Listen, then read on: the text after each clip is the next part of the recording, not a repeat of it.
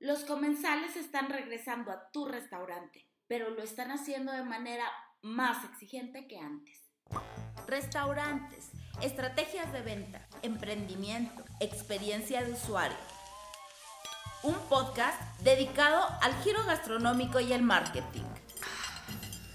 Disfruta el sabor de los temas relacionados a la conciencia y éxito de estos negocios. Panera Podcast presentado por paneramarketing.com.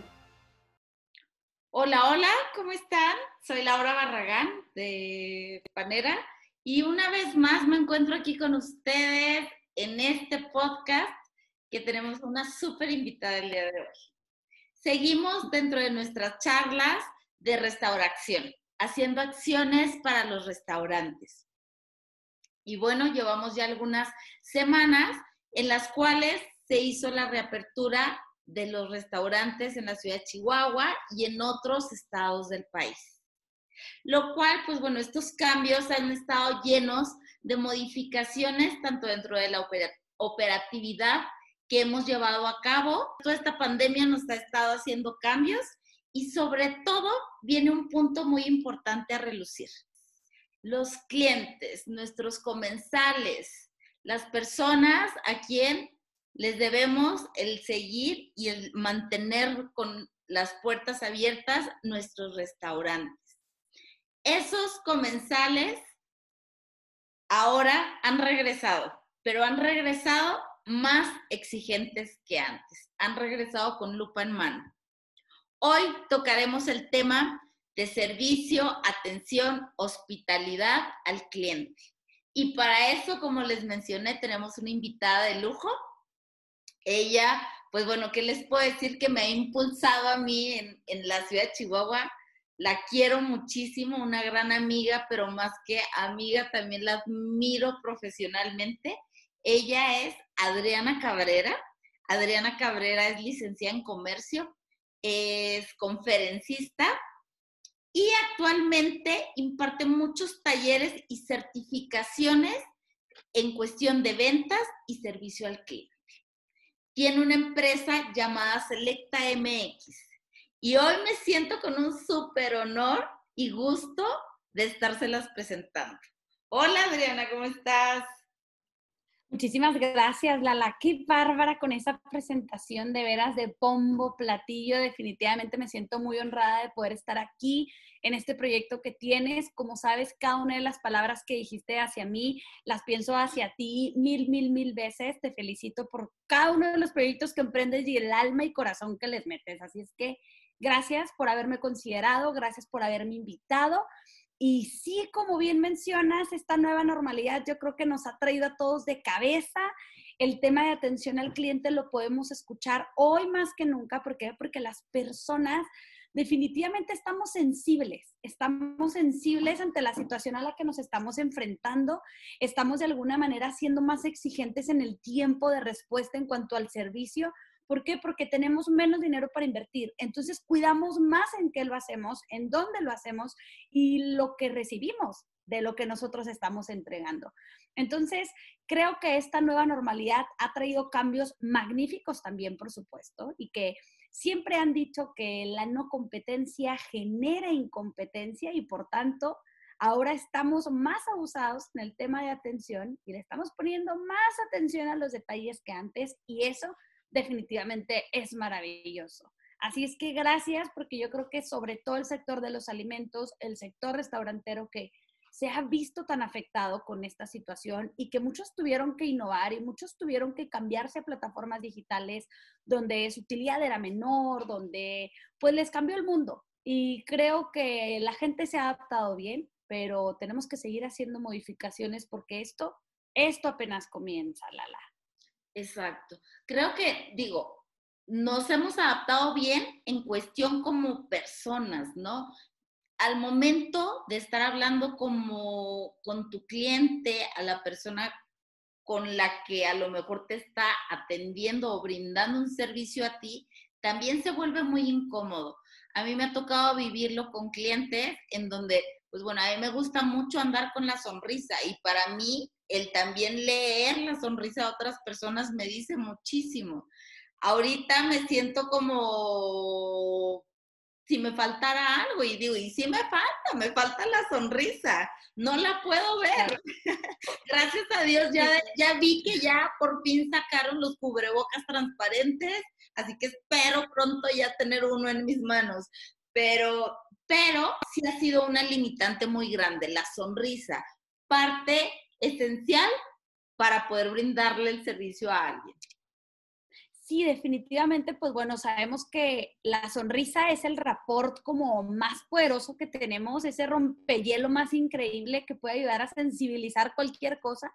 Y pues sí, el no verlo definitivamente sí nos genera como cierto conflicto. soy igual que tú y tú lo sabes que siempre ando con mi sonrisa oreja a oreja y me encanta traer mi boca maquillada, me pongo mi labial, mi todo y salgo y me pinto el labial y de repente ando toda batida con el cubreboca y yo digo, ¿es en serio?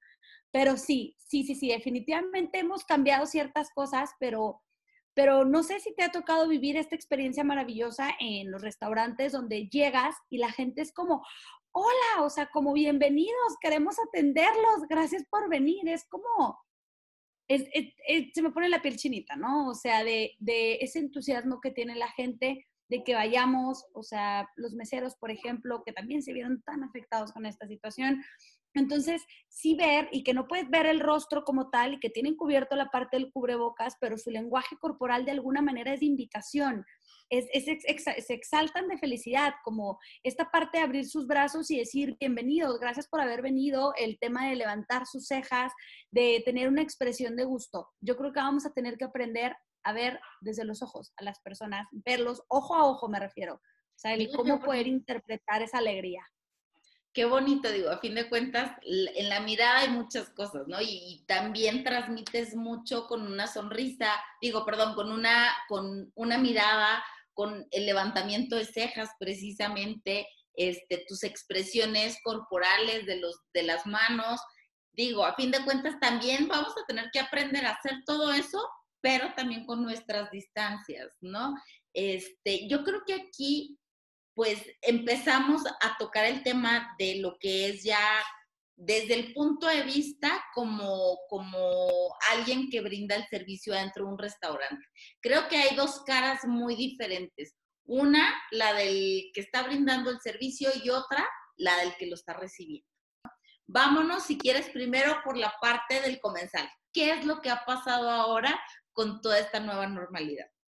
Sí, me parece perfecto, Lau, justo como los divides, porque definitivamente esto nos ayuda a, lo que se llama empatía, ¿no? O sea, ¿qué es lo que pasa afuera? ¿Qué es lo que pasa adentro? ¿Cómo podemos conciliar y cómo podemos mejorar? Entonces, en la parte del comensal, yo te puedo decir que las personas se han convertido más exigentes, hay menos oportunidad. La gente se dio cuenta que podía hacer dietas y cocina y hacerse comida en casa y ahorrar porque tienen incertidumbre de. Entonces, realmente lo que nosotros veamos como un lujo de ir a un restaurante, sobre todo las personas que somos millennials, generación Z, que somos más consumistas, pues bueno, solíamos salir a un restaurante dos, tres veces por semana. Entonces, ahora es, ah, pues que me metí a tal dieta y estoy haciendo mi comida en casa y me doy un lujo cada 15 días. Y entonces piensas tanto ese lujo que te vas a dar que evalúas tantas cosas. ¿Y qué es lo que está evaluando la gente? Número uno, la lealtad que tiene con la marca, y la marca cómo respondió ante esta situación hacia el cliente. ¿Por qué? Porque es como, por ejemplo, yo soy súper fan de un restaurante que no voy a mencionar, tú sabes cuál es, que voy a desayunar mis deliciosos hot cakes por la morning, pero es, es, de mis lugares favoritos y el hecho de ver cómo respondieron, cómo tomaron acciones ante la situación a la que nos enfrentamos, generó demasiada emoción en mí, o sea, fue así como no inventes, o sea, estás buscando hacer y hacer lo que puedas para sobrevivir y hacer que tu personal sobreviva. El no despedir plantilla, el, el, el apechugar en ese sentido es como, wow. Entonces, ese tipo de acciones hacen que las personas sintamos como esta parte emocional de decir, no voy a dejar morir a esta empresa. Entonces, esa es una buena razón. La segunda, Lala, definitivamente hay algo que tú manejas muchísimo, el tema de la higiene. O sea, el tema de la higiene en los alimentos, cómo se ven los alimentos. Tú especialista en el visual merchandising, o sea, el, cómo se ven los alimentos, el cómo se ve el personal, en que sean impecables y cuidadosos, que respeten los lineamientos que se tienen. O sea, que si traen guantes, el guante no esté trozado, que si está su uniforme esté completamente impecable, que la gente tenga cubrebocas y no se, no se de tres días, que si trae mascarilla, la mascarilla se ve impecable. O sea, realmente la gente va a estar cuidando mucho eso, porque cada quien está viviendo esta contingencia de maneras muy distintas. Hay gente que no sale ni siquiera a tirar la basura fuera de su casa. Hay gente que sale únicamente a lo necesario. Hay personas que salen a todo. Pero cada quien se cuida de manera distinta y tú tienes que estar preparado para el cliente más exigente. Y el cliente más exigente es aquel que tiene mayor cuidado en su salud en estos momentos en el tema de higiene. Entonces, por supuesto que la gente va a estar cuidando la parte de higiene. Y otro punto que también vamos a estar cuidando es el tema de la rapidez, Lau. O sea, realmente el, el tiempo es crítico y no porque tengas una urgencia, sino porque nos hemos vuelto desesperados, porque estamos encerrados, porque nuestra vida ha cambiado. Entonces es como, válgame, pues, ¿qué, lo estarán haciendo? ¿Habrán ido a matar a la vaca o habrán ido? O sea, realmente la gente como que se cuestiona el por qué tardan tanto. O sea, tendrán tanto trabajo, pues estamos en pandemia, ¿no? La respuesta rápida por redes sociales, que es algo que tú manejas, o sea, el hecho de que la gente dé rápidas respuestas, que la gente deje al cliente satisfecho, o sea, todas esas cosas definitivamente van a marcar. Por eso, en tiempos de crisis, siempre se dice, unos lloran, otros venden los pañuelos, y es porque aquí es donde se va a despegar la competencia. O sea, aquí es donde la ley del más rápido, el que avanzó, superó, hizo cambios y se adecuó, definitivamente va a seguir avanzando. Pero quien no lo hizo en su momento, posiblemente se va a quedar fuera. Se va a quedar fuera definitivamente. Entonces, son cosas que yo consideraría que los empresarios, que los dueños de restaurante evaluaran en estos momentos. Claro. Sí, ponerse primero en el lugar que es lo que está buscando el cliente. Digo, nosotros ahorita todavía seguimos con una, con una encuesta que, que lanzamos para ver cuál es la experiencia que han vivido las personas adentro de los restaurantes desde su reapertura. Ya llevamos tres, cuatro semanas corriendo con esta encuesta. Para la próxima semana ya la cerramos para empezar a hacer el análisis. Y vamos a ver qué es lo que arroja. Sin embargo, aquí yo creo que con tu experiencia, por ejemplo, estos tres puntos son muy importantes. Uno, la lealtad. ¿Qué es lo que a ti como cliente te hizo regresar, no? A un lugar. El segundo, la higiene, en el que el cliente va a llegar al restaurante con lupa, porque si se estuvo cuidando, va a querer que en el lugar que está pisando y entrando, lo estén cuidando de la misma manera que él se cuida en casa. ¿Sí? Y tercero, la rapidez aquí es donde siento que también, bueno, implica a lo mejor el hecho de que estuvimos encerrados, hemos estado encerrados, tenemos más tiempo y nos volvemos más críticos en lo que estamos recibiendo en casa. Ahorita, pues como que tenemos un poquito más de tiempo, entre comillas, o tuvimos un poco más de tiempo, entre comillas, y pudimos observar muchos detalles. Ahora, estos puntos los estamos enfocando desde el punto de vista del cliente, ¿sí? Vámonos al otro lado. Ahora sí, ¿qué es lo que pasa con, todo el equipo, de, con todo mi equipo de trabajo adentro de un restaurante? ¿Qué es lo que yo tengo que tomar como de consideración hacia los clientes? Estos clientes que vienen más exigentes definitivamente ya no es la misma capacitación que antes. ¿Tú qué modificaciones has visto que se, que se tienen que hacer? Mira, Lau, o sea, primero que todo es trabajar con las personas como personas. O sea, debemos de saber que nosotros estamos viviendo cuatro crisis. O sea, son cuatro crisis en una. Y fue la de salud de momento inicial y que hoy estamos otra vez en, en riesgo, que, que, es donde decimos, o sea, restaurante, cuida tu lugar, cuida a tus clientes, obliga a que usen cubrebocas. ¿Por qué? Porque estamos con el temor de que otra vez vamos a rojo y otra vez cierre todo.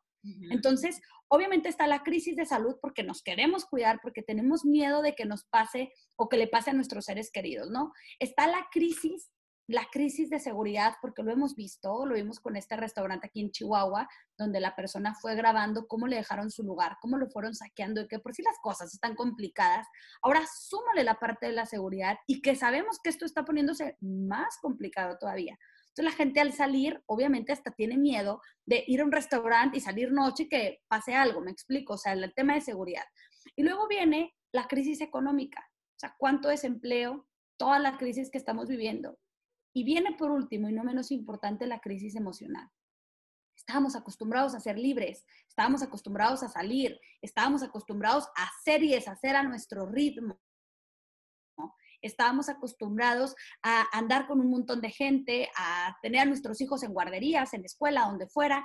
Y entonces de repente llegas a un lugar donde te enfrentas a una situación en casa donde ahorita las cosas están complicadas, donde no estás acostumbrado a convivir ni siquiera con tu familia. Entonces la gente, cada quien está viviéndolo de una manera distinta y bien dicen, uno nunca sabe lo que pesa el costal más que, cuando ya lo cargas. Entonces, esta parte, los, empleadores tienen que tenerlo en consideración, porque yo como dueña de empresa te puedo decir, sí, la cosa se puso súper complicada, saqué préstamos, saqué apoyos, no quise dejar a mi equipo fuera, no despedí a una sola persona. Y es muy complicado, pero yo también entiendo que para ellas es complicado. O sea, una de mis compañeras tiene a su hija y tuvo que tener home office y llevar a su hija en, también en homeschool y aparte ser ama de casa, ser 4x4, luchador emprendedor. O sea, realmente dices, es, es complicado para todos. Obviamente la parte monetaria nos vino a dar en la torre a los empresarios, pero el empresario también tiene que ver esto en su colaborador. Por eso es tan importante la cultura laboral. ¿Y qué tenemos que trabajar en el colaborador? Resiliencia, inteligencia emocional, el tema de adecuarlo a la nueva normalidad, hacerlos conscientes de la importancia que tiene el que ellos se cuiden, porque son personas, no para que cuiden mi negocio. Entonces, yo me metería tanto en la parte emocional, Lau, y por eso amo la norma 035, la amo porque por fin vinieron a regular esta parte y no es nada malo para los empresarios, al contrario, es mayor productividad para todos. Entonces digo, trabajemos en esta parte emocional. ¿Qué tiene que aprender la gente de medios digitales? Ahora los colaboradores tienen que aprender de medios digitales, tienen que aprender de cuestiones, eh, atención telefónica, tienen que aprender de mayor rapidez, cómo trabajar bajo estrés, porque también dependiendo del perfil que se tenga por parte de los empresarios, pues bueno, tenemos esta parte de, si, de, tu restaurante, por ejemplo, en, en, el lugar que te mencionaba, que me gusta muchísimo ir, su 90% pues son hitos, ¿no? Entonces, el tema del manejo estrés, pues es, casi nulo, o sea, entonces, este tipo de cosas, pues por supuesto que, que afecta, ¿no? Voy de acuerdo completamente contigo de que es llegar, es inculcar esta cultura este, laboral, ¿no? Tal cual, el ambiente laboral, el, el punto de la cuestión emocional es algo que está pegando porque pues bueno, a fin de cuentas todo tu equipo de trabajo no sabes cómo la está viviendo afuera de tu negocio. Entonces, algo que recuerdo yo de ti, digo, cuando empezamos en los primeros proyectos que me tocaba verte, y que de hecho fue con un restaurante donde lo trabajábamos, era este punto, ¿no? O sea, ¿quién está liderando? ¿Qué es lo que está pasando? Tu dueño debes de identificar quién está liderando, cómo está viviendo esta situación esa persona y de qué manera se la está transmitiendo también a todo el equipo de trabajo.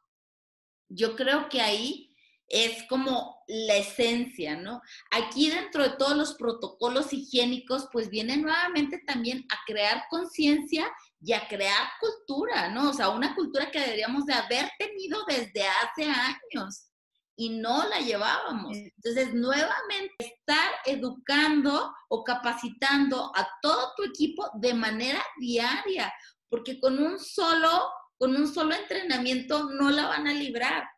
O sea, el, el hacer hábito, el lavarte las manos 10 veces, 20 veces al día, ponerte gel, cuidar el tapabocas, que no te agarren las manos, que no todo esto, o sea, es estar recordándolo y recordándolo.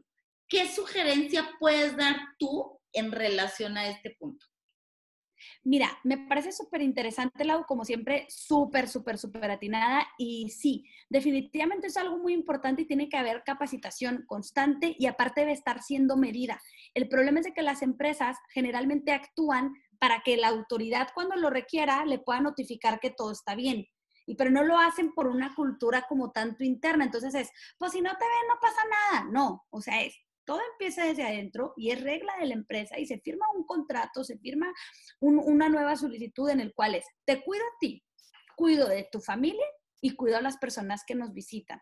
Y si no te quieres cuidar tú y no quieres cuidar a tu familia ni a las personas que nos visitan, entonces no eres la persona adecuada. Créeme que ahorita la gente pide trabajar porque hay tanta gente que se quedó sin empleo y necesita uno. Pero es hacer esa conciencia, o sea, es, es así, pero te estoy cuidando a ti, no lo estoy haciendo porque la autoridad me lo requiere, porque ese es nuestro problema en México. Ay, mientras no me revisen no voy a hacer la norma 035, mientras no me revisen no voy a hacer lo de seguridad e higiene, mientras no me revisen, y tú lo sabes, la gente mientras no vaya con lupa, la autoridad no hacen, pero la autoridad está únicamente para supervisar que haya cumplimiento, pero realmente nuestra responsabilidad es hacerlo y lo estamos haciendo a contrarreloj porque como bien dices, en el sector de los alimentos, Lau, o sea, el tema de estarse cuidando, el tema del cubrebocas, el tema de traer cabello recogido, el tema de ese tipo de cosas, o sea, son cosas que se tienen que llevar a cabalidad desde antes. O sea, yo, yo pondría siempre en todos los establecimientos un lavamanos afuera para que la gente llegue, o sea, todo ese tipo de detalles que dices, ¿Por qué ahorita? Porque ahorita que ya explotó la bomba. Entonces, sí creo que es muy importante mantener estas capacitaciones. Y yo les sugiero que dentro de la organización, alguno de sus gerentes o alguna persona con las habilidades de impartición hagan este tipo de talleres internos que motiven a la gente a hacerlo, que premien a la gente porque lo hace. Y no estoy hablando de algo monetario, un reconocimiento, porque todos lo requieren. Y este tipo de reconocimientos vale la pena vale la pena. ¿Por qué? Porque al final del día, si yo doy esto para, con la, para, para mis clientes y mis clientes ven esta seguridad en mi negocio, van a volver y volver y volver. Pero yo he escuchado comentarios donde dicen, yo no voy a restaurantes, ni pido comida para llevar, porque muchas de las personas de ahí se mueven en camión y no se cuidan. Tú ves los camiones y nadie trae cubrebocas. Entonces, o sea, realmente ese tipo de cosas son cosas que le afectan a la empresa. ¿Qué tiene que hacer el empresario? Manejar una cultura donde los colaboradores entiendan la realidad de la cosa que estamos viviendo, pero lo comprendan por su bien, no por el bien de la empresa, porque ese es el problema. Sí, porque de nada sirve de que nada más te cuides de la puerta hacia dentro de mi restaurante y afuera no te estás cuidando. Sales de trabajar y ya no te cuidas.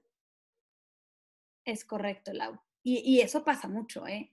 O sea, eso, eso realmente pasa mucho. Yo he visto gente en la calle con uniformes sin cubrebocas que van a que entra al Oxxo y les regañan y así, con el logotipo de la empresa.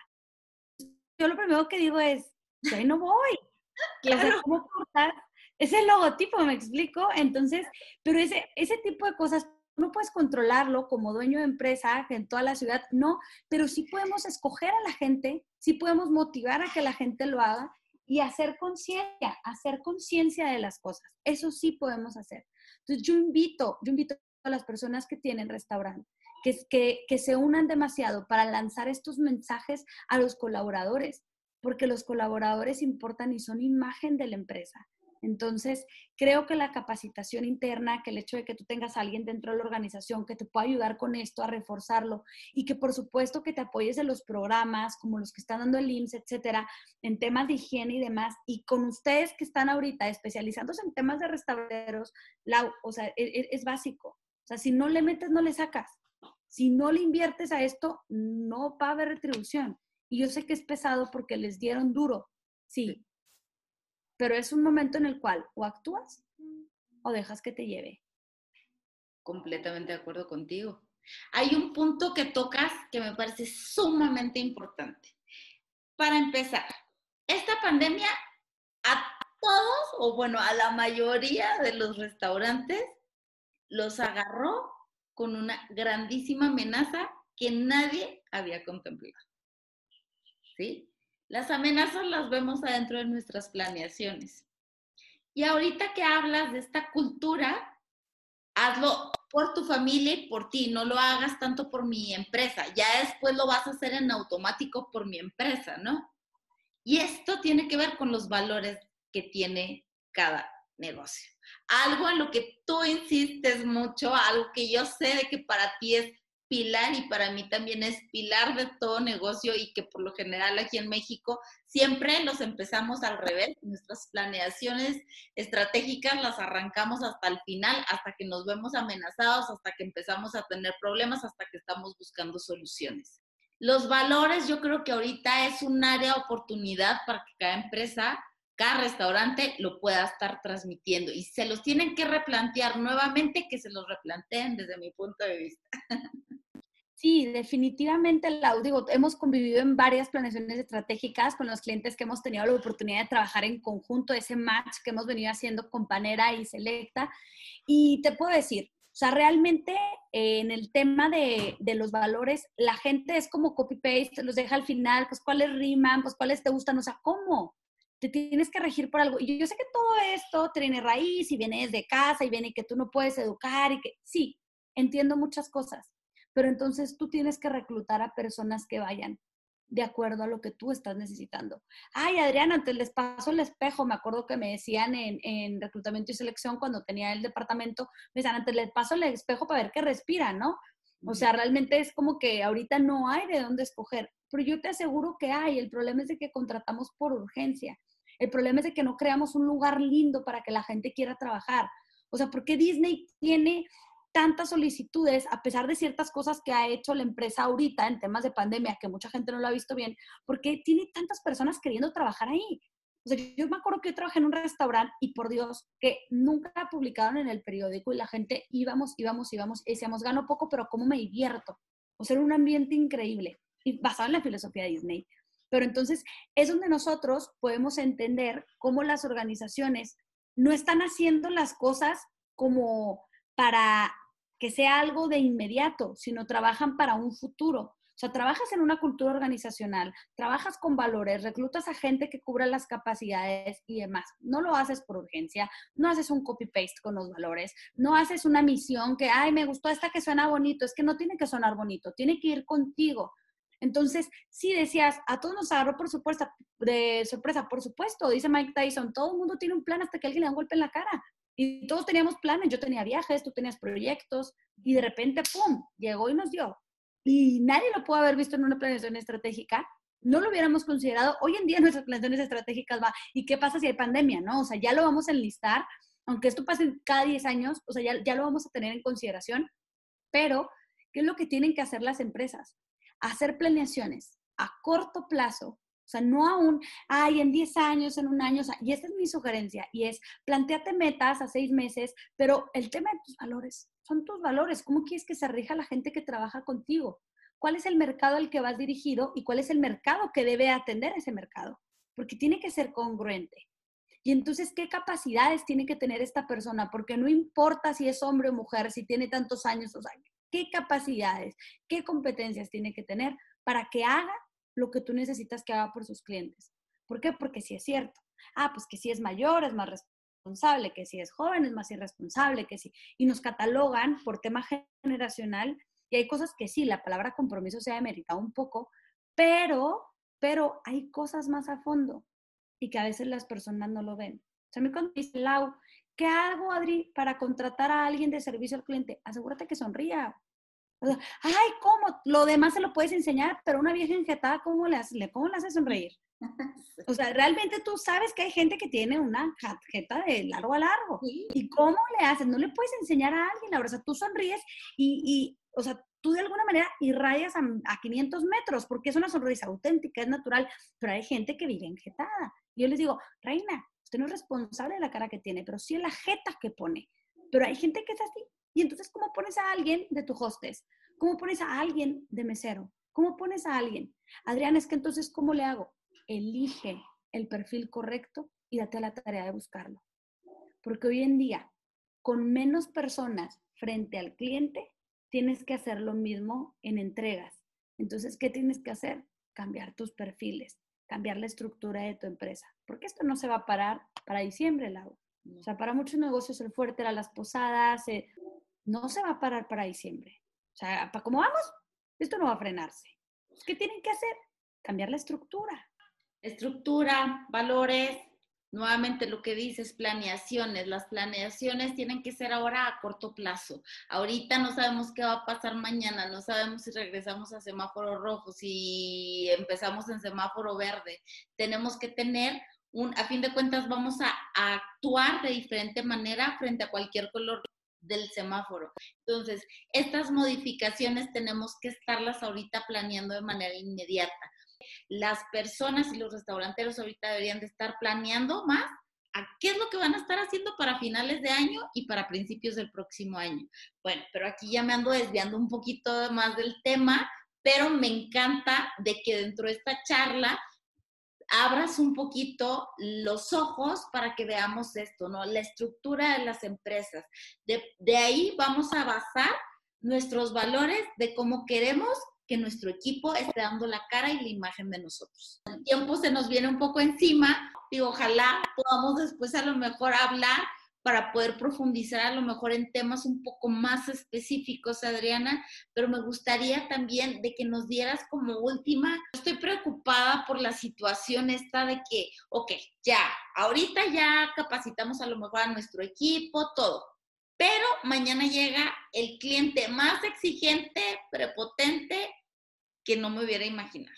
¿Cómo debo de tratar a ese cliente? Yo que a lo mejor no sé, a lo mejor traigo mi termómetro, lo reviso, el hombre no trae cubrebocas y trae una temperatura alta. ¿Qué hago en ese momento yo como cara de mi, de mi restaurante? Mira, Lau, primero tienes que trabajar en el empoderamiento. O sea, un empleo a decir, o me peleo con un cliente pierdo mi empleo, me peleo con un cliente, me vale. O sea, si, si le das a escoger, va a cuidar su empleo, le va a valer madre el cliente. Entonces, ¿qué es lo que tienes que hacer? Es empoderar a la gente. ¿Qué tienes que hacer tú como restaurantero, tú como dueño de empresa, tú como gerente o supervisor? O sea, acuérdate que hasta para mentar la madre hay que tener gracia y elegancia. Entonces, es el tema de la comunicación.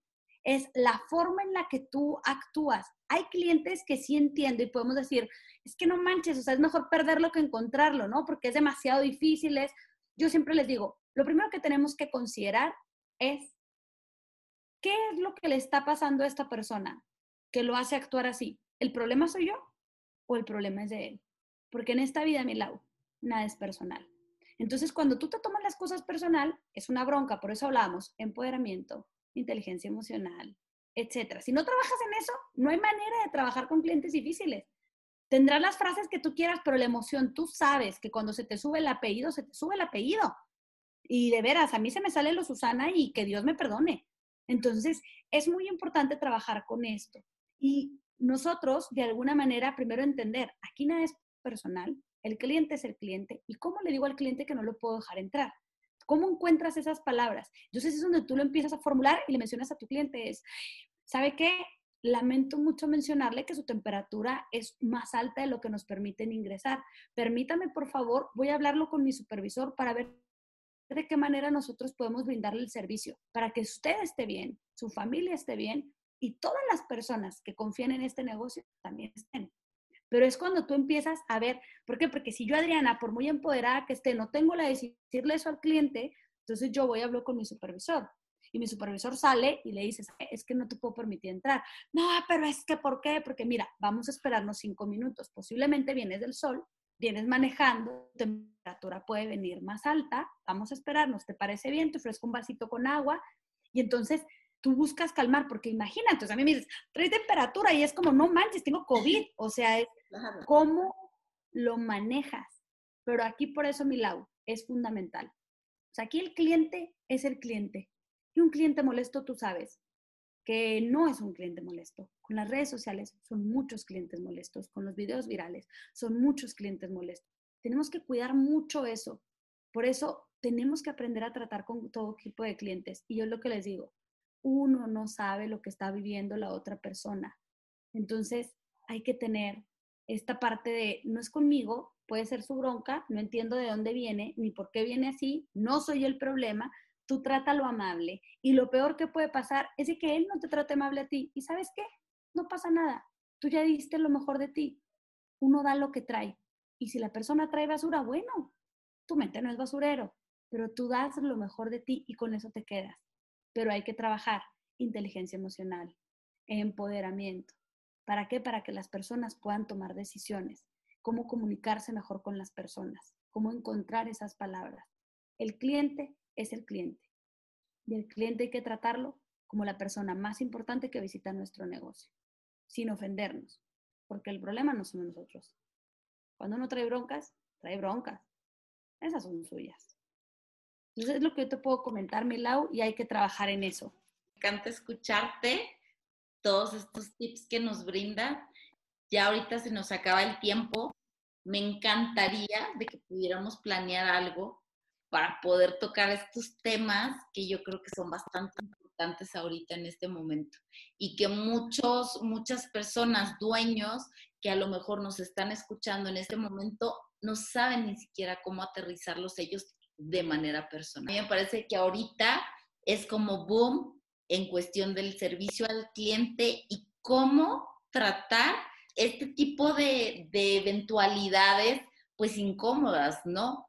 Pero ahorita se van a presentar y vienen. ¿Por qué? Porque como clientes, esta nueva normalidad nos regresó más exigentes. Definitivamente, Laui. Sí hay que planear con más tiempo porque tenemos mucho que no nos vemos, nos agarramos como pericos. Yo encantada de hacer algo contigo, de que juntas podamos darles tips a las personas de lo que sepamos, de lo que podamos apoyar. Pues digo, para eso estamos y, creo, que, creo que unidos podemos hacer más cosas. Así es que gracias por la invitación, Milau.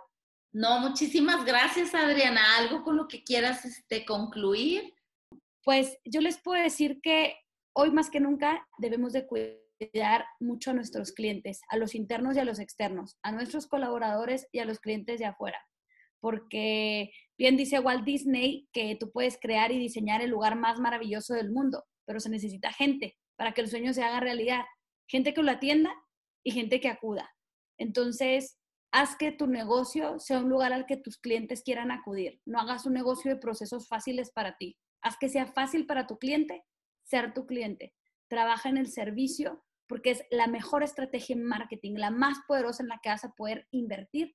¿Por qué? Porque sabemos que la recomendación de boca en boca, y bueno, en Chihuahua, pues es de mucho mayor impacto. Entonces, trabaja en eso y no te rajes, no te rajes porque vamos a salir de esto. Trabaja mucho con tus ideas y no dejes que nadie te diga que no puedes, porque hemos pasado peores. Entonces, ese sería mi mensaje, Lala. Muchísimas gracias. Me encanta. Adriana, ¿dónde te pueden seguir? En Facebook Lau me encuentran como Adriana Cabrera Dávila Garibi. Así me encuentran en Facebook y mi Instagram es Adriana CDG. Ahí realmente yo manejo mis redes, me gusta estar en contacto con las personas, yo contesto los inbox y demás. Me encantaría que me siguieran y pueden buscar Selecta MX, tenemos página web, también tengo mi propia página web para que conozcan mis conferencias y que vean un poquito de la empresa y de qué manera podemos hacer un match ahí con Panera para poderles brindar servicio. Me siento súper honrada de esta tarde tan bonita de estarte escuchando, Adriana. Eh, pues ojalá pronto podamos estar haciendo algo para apoyar a todo lo que es la sección restaurantera Seguimos trabajando aquí en toda la cuestión de restauración, seguimos buscando y generando contenido.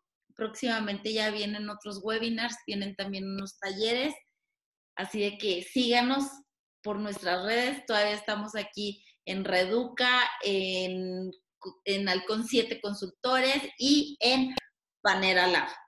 Síganos y nos vemos pronto. Panera Podcast presentado por valeramarketing.com.